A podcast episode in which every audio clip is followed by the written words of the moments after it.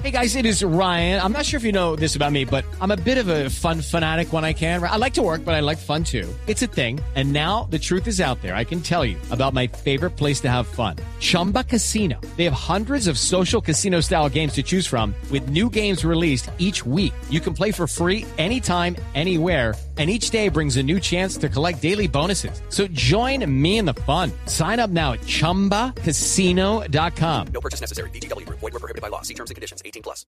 Continúan las reacciones tras la derrota del equipo colombiano frente a Argentina en la tanda de penales. Algunos jugadores argentinos consideran que su selección merecía la victoria frente a una Colombia que solamente disparó una vez a la portería del Chiquito Romero. Vamos a territorio chileno. Allí saludamos a Alejandro Pino. Tras superar en los penales a la selección Colombia con un 5 a 4, recordemos, el partido en los 90 minutos terminó 0 a 0, la selección argentina regresa a una semifinal de Copa América. Esto no ocurría desde el 2007, recordemos que en 2011, cuando Argentina fue anfitrión de la Copa América, quedó eliminado en cuartos de final por Uruguay, equipo que a la postre fue campeón. Esta vez Argentina buscará el título enfrentando al ganador entre Brasil y Paraguay, duelo que se disputa esta tarde. Carlos Tevez habló sobre la angustiosa clasificación a estas semifinales. Lo hablábamos antes de patear los penales que, a un finalista o a un cuarto de final que te pegatean una vez al arco, quiere decir que estamos haciendo muy bien las cosas y eso gracias a mi compañero, ¿no? Tras la clasificación argentina, el Morbo se toma la copa, la posibilidad de que tengamos el clásico continental frente a Brasil en semifinales. Depende, por supuesto, de lo que pase hoy entre Brasil y Paraguay, pero está ahí, latente. Desde Santiago de Chile, sede de la Copa América 2015, este es un informe de Alejandro Pino Calat. 8 de la mañana, 4 minutos. Alejandro, gracias. Hablamos de noticias del país. El ejército desplegó un plan especial para garantizar la seguridad de los viajeros durante este puente festivo, pero también para evitar nuevos atentados terroristas. Juan Carlos Villani.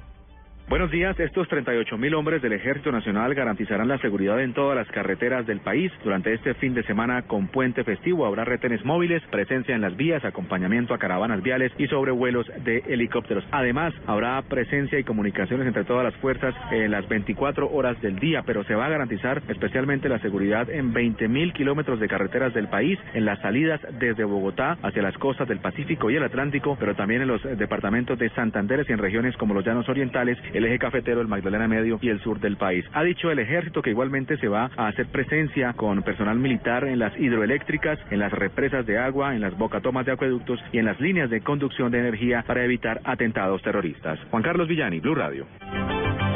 8 de la mañana, 5 minutos. La alcaldía de Bogotá adjudicó la primera licitación para la construcción de un cable aéreo en Soacha. La noticia con Daniela Morales.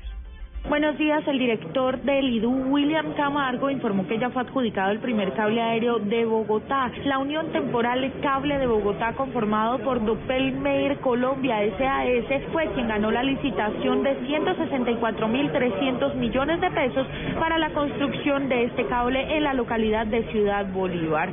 Será una construcción de 3.3 kilómetros de longitud de cable, contará con cuatro estaciones de parada entre el portal de Transmilenio de El Tunal y el sector el Paraíso podrá movilizar 3.600 pasajeros y tendrá 160 cabinas. Finalmente contará con un tiempo de 17 meses para la construcción de las obras civiles y 12 meses de mantenimiento. Daniela Morales, Blue Radio.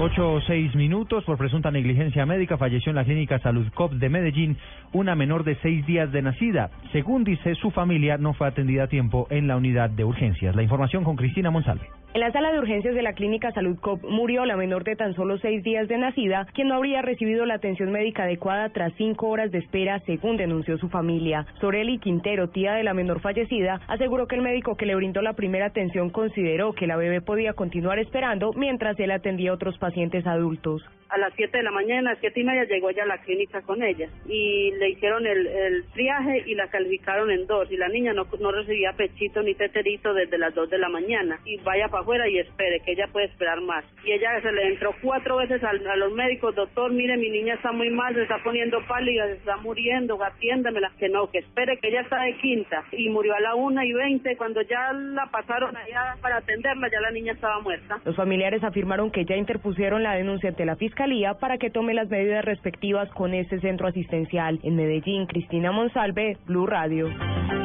8 de la mañana a 7 minutos, no para la fuerte ola invernal en Casanare. Ya las autoridades locales reportan que más de la mitad del departamento está en emergencia y por lo menos 2.000 familias están damnificadas. En Yopal siguen sin agua. Información desde la capital del Casanare, José Patricio Solano. La situación en Casanare se complica. Más de la mitad del departamento está afectado, confirmó el gobernador Marco Tulio Ruiz, y no hay recursos para atender damnificados. Pues de verdad que muy preocupados y lamentando la situación de cerca de 2.000 familias que ya nos reportaron fueron afectadas por esta ola invernal. La nueva ley de regalías no nos permite dejar recursos para este tipo de emergencias, puesto que nosotros los recursos, el 98% vienen de regalías y se maneja por OCA regional y OCA departamental. En diferentes municipios la Fuerza Aérea, según el coronel Robert Zambrano, comandante encargado, debió intervenir. Hemos evacuado hasta el momento 32 personas del área general del Yopal. Igualmente con un avión de inteligencia, de vigilancia y reconocimiento, hemos identificado fue necesario evacuar los, los, las, personas, las personas aisladas. Los ríos se mantienen crecidos y las lluvias continúan. En Yopal, José Patricio Solano, Blue Radio. Noticias contra reloj en Blue Radio. 8 de la mañana, 8 minutos, noticia en desarrollo tras el partido contra Argentina. El delantero de la selección Colombia, Jackson Martínez, confirmó que jugará cuatro temporadas con el Atlético de Madrid, equipo que en su momento hizo grande a Radamel Falcao García. El goleador colombiano confía en que pueda tener también una buena actuación con el equipo que actualmente es dirigido por el argentino Diego Simeone. Estamos atentos porque la Casa Blanca se pintó con los colores del orgullo gay luego de que el Tribunal Supremo de Estados Unidos aprobara el matrimonio para parejas del mismo sexo en todo el territorio estadounidense. Su estructura estuvo anoche iluminada con el amarillo, el morado, el azul, el verde y el rojo que distingue a esta comunidad. Y estamos atentos a la preocupación que manifestó hoy el Eurogrupo luego de que Grecia convocara el referendo para determinar si aceptan o no las ayudas financieras que pretenden ayudarles a salir de la crisis económica.